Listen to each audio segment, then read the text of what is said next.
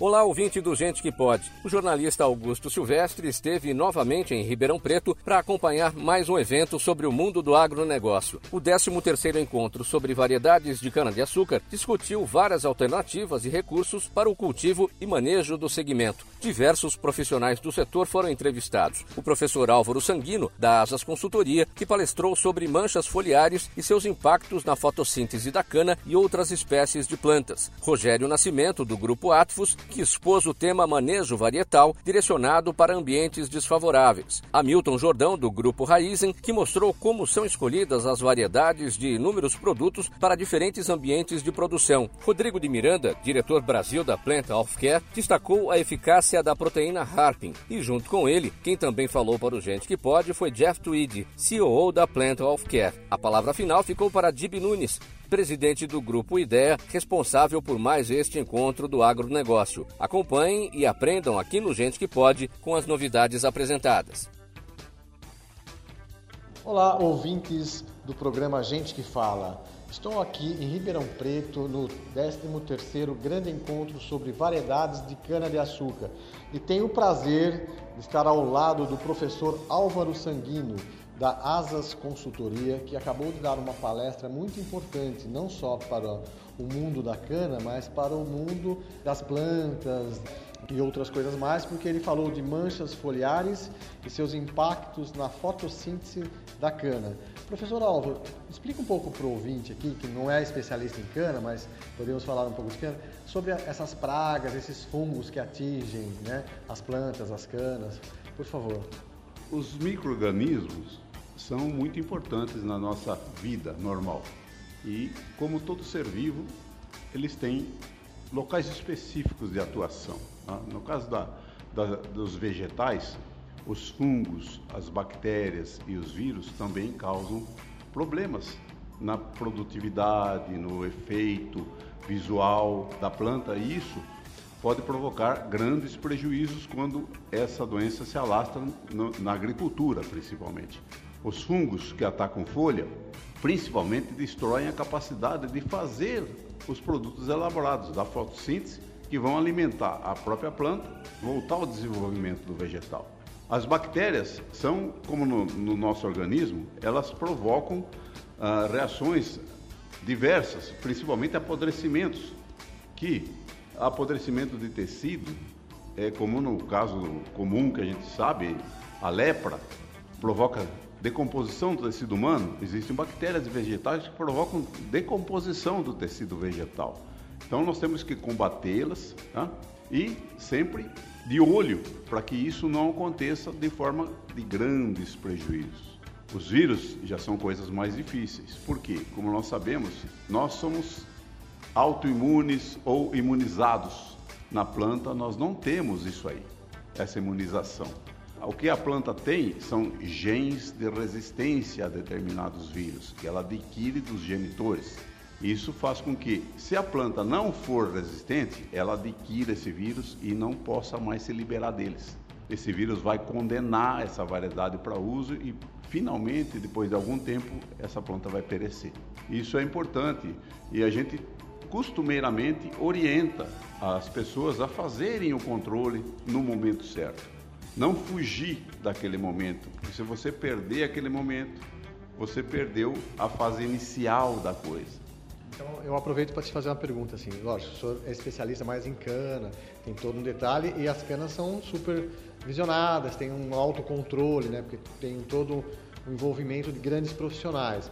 Mas isso também acontece no dia a dia das, casas das pessoas que têm plantas. Como é que elas podem se prevenir e proteger as queridas plantas que as pessoas gostam de ter em casa? Olha, eu costumo dizer que não existe problema sem solução. Tá? Então, o que eu tenho a dizer é: sempre você gosta de alguma coisa, mantenha ela sobre sua vista. Qualquer anomalia que você sentir, você deve levar ao conhecimento de alguém que saiba um pouco mais do que você sobre o assunto. Nunca adote medidas por conta que você pode estar tá matando sua planta certo? Porque você controla a doença matando o paciente.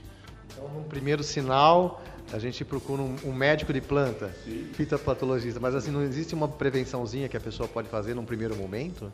É, tomar cuidados tá? de não dar uma condição, a doença sempre tem uma condição especial, alta umidade e temperaturas ao redor de 27 a 28 graus de ambiente. Nessas condições, as doenças evoluem muito rapidamente, seja bactérias ou sejam fungos. Né? Então você tem que estar atento onde você vai colocar a sua planta, em que local, onde você vai plantar, onde você vai deixar, para que você possa saber que naquelas condições ela não se adapta, ela não vai bem porque tem um inimigo que vai ser mais poderoso que ela. E nesse mundo né, das plantas, os vírus, tem sempre, vamos dizer assim, um que se destaca mais, talvez, na cana, ou, ou tem um que é genérico que pode é, destruir muito, danificar violentamente qualquer tipo de planta? Olha, na cultura da cana, que eu, onde eu sou, eu tenho um pouco mais de conhecimento, né? A grande vantagem da cana-de-açúcar é que ela não trabalha com uma variedade só. Ela, são diversas variedades com diferentes doenças que ocorrem em cada uma delas. Então, se, se na sua região, na sua situação, predomina um tipo de doença, ele vai atacar um determinado tipo de variedade e não todas as variedades. Então você vai ter que se preocupar especificamente com aquele problema daquela variedade. Você não tem nada de receita de bolo para você fazer em todo lugar com todo mundo.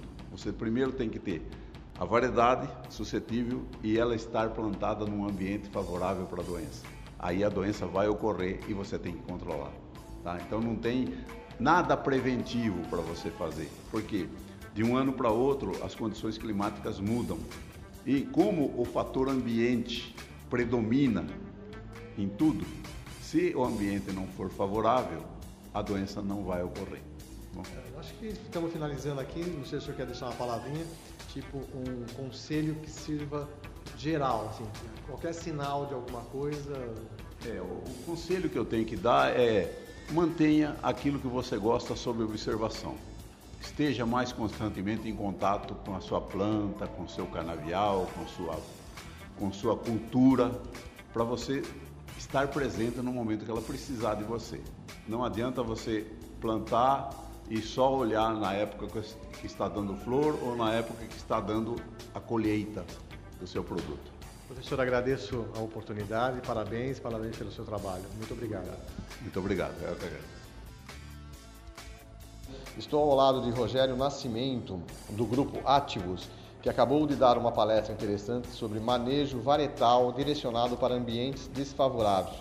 Rogério, conta pra gente um pouco aí sobre essa sua palestra, que foi um sucesso aí para o ouvinte aqui da rádio. Nós somos do Grupo Ativos, um grande grupo do setor, e aí o desafio que foi dado para o evento é explicar como que a gente trabalha em relação ao manejo varietal dentro de um grande grupo e também que tem outro grande desafio que, que está em fronteiras agrícolas cujos ambientes de produção, que é o local onde nós plantamos a nossa cana, é, são desfavoráveis. Então, o que nós procuramos mostrar aqui é que tem todo um trabalho de planejamento macro até essa situação ser levada para operação. E nós mostramos na apresentação como que a gente trabalha no macro, como que a gente trabalha no planejamento e como que essa situação está hoje dentro da Ativos na questão operacional já lá na saída do trabalho. Então, quer dizer, é um trabalho super controlado, que demanda aí é a organização, é o controle de todos os detalhes, é isso? É, por sermos um grupo grande, essa não é uma palavra controle, mas esse planejamento e toda essa questão de acompanhamento para a gente fazer as correções de rota quando a rota é desviada é necessário. Então é, mostramos como que a gente faz o planejamento, como que é alinhado o planejamento e depois também as etapas de acompanhamento desse planejamento na, lá na execução. Isso que se deve ao sucesso do Grupo Ativos? É, parte disso, e mais o trabalho de toda a equipe. De, nós somos um grupo que tem aproximadamente 10 mil funcionários, nós estamos em diferentes localidades, em diferentes cidades, e aí o nosso objetivo é sempre estar maximizando a produção de cana, de ATR e aí é, de açúcar, etanol e energia é, para o nosso grupo. Maravilha, agradeço aqui a sua participação, Rogério, e sucesso no seu trabalho. Obrigado para você também. Estou ao lado aqui de Hamilton Jordão, do grupo Raizen, um dos maiores grupos aí do Brasil. E ele acabou de dar uma palestra como escolhemos variedades para diferentes ambientes de produção no Grupo Raizen. Como é que funciona isso? Você pode explicar um pouco para a gente?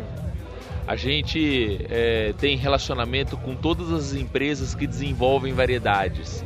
Então a gente, dentro das nossas unidades, e nós temos 26 unidades, a gente tenta é, montar um programa de testes de validação para a gente achar quem é a melhor variedade. A variedade é como se fosse um jogador no time de futebol, né? Então, a, assim, saber quais são os melhores jogadores e alocar esse jogador na, nas melhores posições é o que define se vai ganhar o jogo ou não. Como é que está sendo essa escolha? É muito difícil em relação a muitos produtos que hoje a gente vê no mercado, por exemplo, ontem várias palestras. Né? Como é que funciona isso? A oferta de variedades é grande, como a gente tem uma rede de experimentação de testes bastante grande, robusta, a gente tem uma capacidade de testar esses materiais em grande quantidade ano a ano em diferentes ambientes e acompanhar isso por vários anos, para quando a gente escolher esse material para ocupar a área comercial, a gente ter certeza que esse material ele tem resultados consistentes e não vai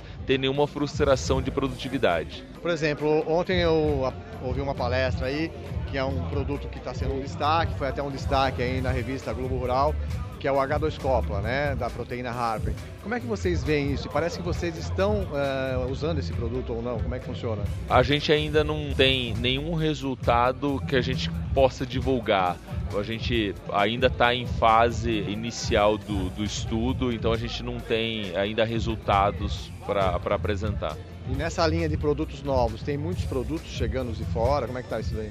Tem várias tecnologias surgindo, o mercado está em efervescência em relação ao surgimento de novas tecnologias é, relacionadas à nutrição, controle de praga, controle de mato. Então, dentro daquela rede de testes que eu citei, a gente testa não só variedades, como novos produtos. A gente acha que a gente está num momento especial de surgimento de novas tecnologias. O desafio agora é saber qual é a tecnologia que a gente adota, em que condição, em que custo, para a gente extrair o melhor retorno. O que não falta então é desafio, é isso? É isso mesmo. Hamilton, muito obrigado, sucesso aí, parabéns pelo seu trabalho. Valeu. Obrigado. Obrigado, um abraço. Estou ao lado de Rodrigo de Miranda, da Plant Healthcare, mais uma vez aqui, a primeira vez você esteve aqui conhecendo, né, um evento há um mês atrás, e hoje você veio palestrar, subiu ao palco, mostrou o seu produto pela primeira vez aí para muita gente. Como é que foi esse momento para você, Rodrigo? Acho que é muito importante. Esse é um evento de grande influência e a gente sabe que tem influenciadores muito relevantes nesse evento e é por isso que a gente veio. A gente veio para que eles pudessem ter a oportunidade de ter é, mais informação acerca do produto, demonstrassem interesse em, em testá-lo e a ideia é que mais gente testando, mais gente vai poder realmente influenciar a adoção e com isso melhorar a produtividade de maneira geral dos canaviais. Você pode revelar já para a gente assim desse tempo, esse intervalo de um, de um evento para o outro, o que, que, já aconteceu com o seu produto no mercado? Ah, muita coisa. Acho que em setembro, quando nós aqui estivemos, é, fizemos bons contatos, pequenos, médios e grandes clientes nos contactaram, começaram a testar. Isso é para nós é primordial. Acho que nós sempre, desde o começo, acreditamos que é testando que as pessoas vão ver o valor e o potencial desta inovação. Maravilha. E temos aqui uma surpresa, né? Estou aqui ao lado também do, do COO, né? É, internacional da empresa, é, Jeff Tweed, que está aqui ao lado de Rodrigo, e Rodrigo vai fazer um meio de campo aqui para a gente, que o Jeff só fala inglês, e o Rodrigo vai perguntar e vai traduzir. Em princípio, a gente gostaria de saber qual a expectativa do Jeff em relação ao produto no Brasil nesse primeiro momento. Jeff, Augusto wants to, to know from you what's your expectation about Brazil and the product? My expectation is uh, that we will continue to grow the business. We just started last year. We've had very good success. And biostimulants, the, the yield increases that we've had have been phenomenal. So we're expecting uh, fast uh, adoption by the grower uh, and by the sugarcane processors. É, na verdade, ele falou que a gente apenas começou, começamos no ano passado, foi o lançamento do produto.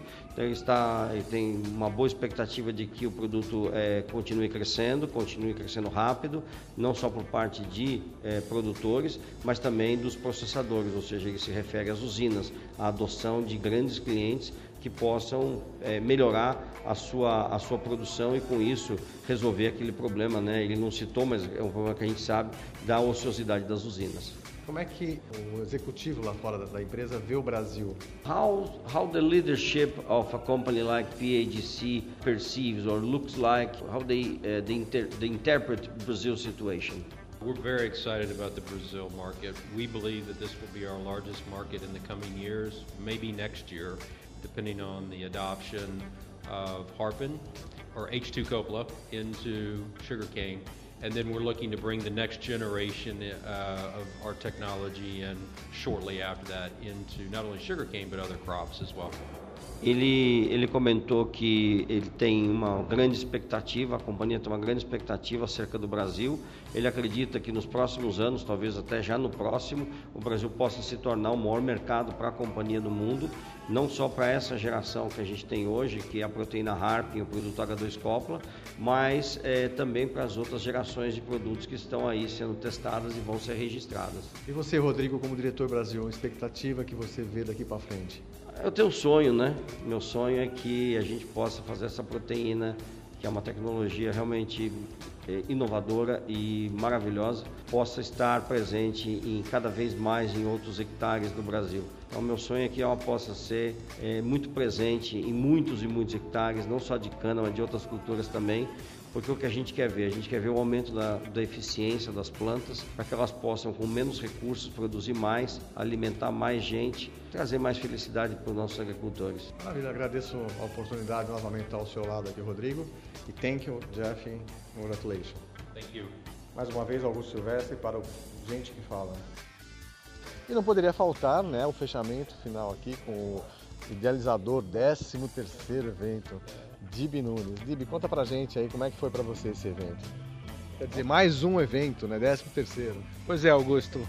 É mais um evento fechado, cumprido, com surpresas extraordinárias. Eu fico, fico mesmo surpreso, apesar dos 44 anos que trabalhamos com cana, as novidades que surgem, as, as tecnologias que avançam, a evolução tecnológica da cultura a, a quantidade de pessoas altamente qualificadas, as pessoas se esforçando para melhorar os resultados. Não existe mais aquele negócio estático de ficar esperando o governo. Cada um tem que trabalhar por si.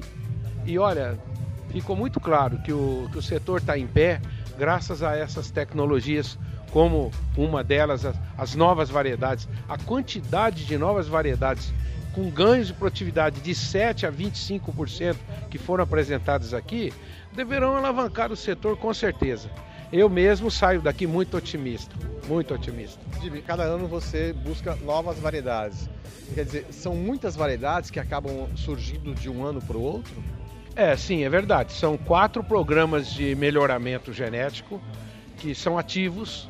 Trabalham muitos pesquisadores neles, um, uns deles até investindo no exterior, fazendo investimentos em novas técnicas de melhoramento genético, outros trabalhando no sistema tradicional. Todo ano são disponibilizadas cerca de 10 a 15 variedades. E essas variedades são levadas para as usinas, para os produtores de cana e são submetidos ao teste final. O teste final é suportar a mecanização intensiva, as pragas, as intempéries climáticas, as doenças, as competições com plantas daninhas e o dia a dia do, do produtor que é sofrido. Ora ele tem condições de investir, ora não tem. Então a cana é um, uma cultura bastante resistente. Ela que está presente hoje em mais de 1.200 municípios nacionais, que representa um PIB, uma parte, uns 4, 5% do PIB nacional. Então ela está pronta para voltar a crescer. Ela está, assim, vamos dizer, bombando em novas tecnologias o pessoal se tornou mais competitivo, está gerenciando melhor. O setor está sofrendo ainda, está terminando o ajuste, né? Aquelas empresas é, se fundindo com outras, adquirindo outras, algumas fecharam, aquelas menos eficientes. Hoje nós sabemos que o setor está pronto para voltar a crescer e as tecnologias foram apresentadas aqui. Para fechar, quer dizer, é, você acaba sendo um provedor de informações, né? É, com esses eventos seus. É e você mesmo. tem a, a, o retorno dos usineiros, dos produtores que, através dos seus eventos, vi no, no, no, seu evento uma tecnologia que coloquei em prática e me trouxe um resultado maravilhoso. Isso é gratificante para você? É, sim, Augusto. Isso daí, a gente com todo esse tempo de carreira, a gente agora tem uma missão, né? É disseminar o que vimos, contar o que nós, nós tivemos sucesso, corrigir os novos, é, direcioná-los, né? Eu creio que deve estar havendo alguma repercussão, né? Nós nos esforçamos demais não só através dos eventos, como através da nossa consultoria. Nós fazemos consultoria hoje em 20 grupos assim é, dos maiores do Brasil. E lá nós aprendemos também. O pessoal nos ajuda bastante a continuar aprendendo, apesar do tempo de experiência já, né?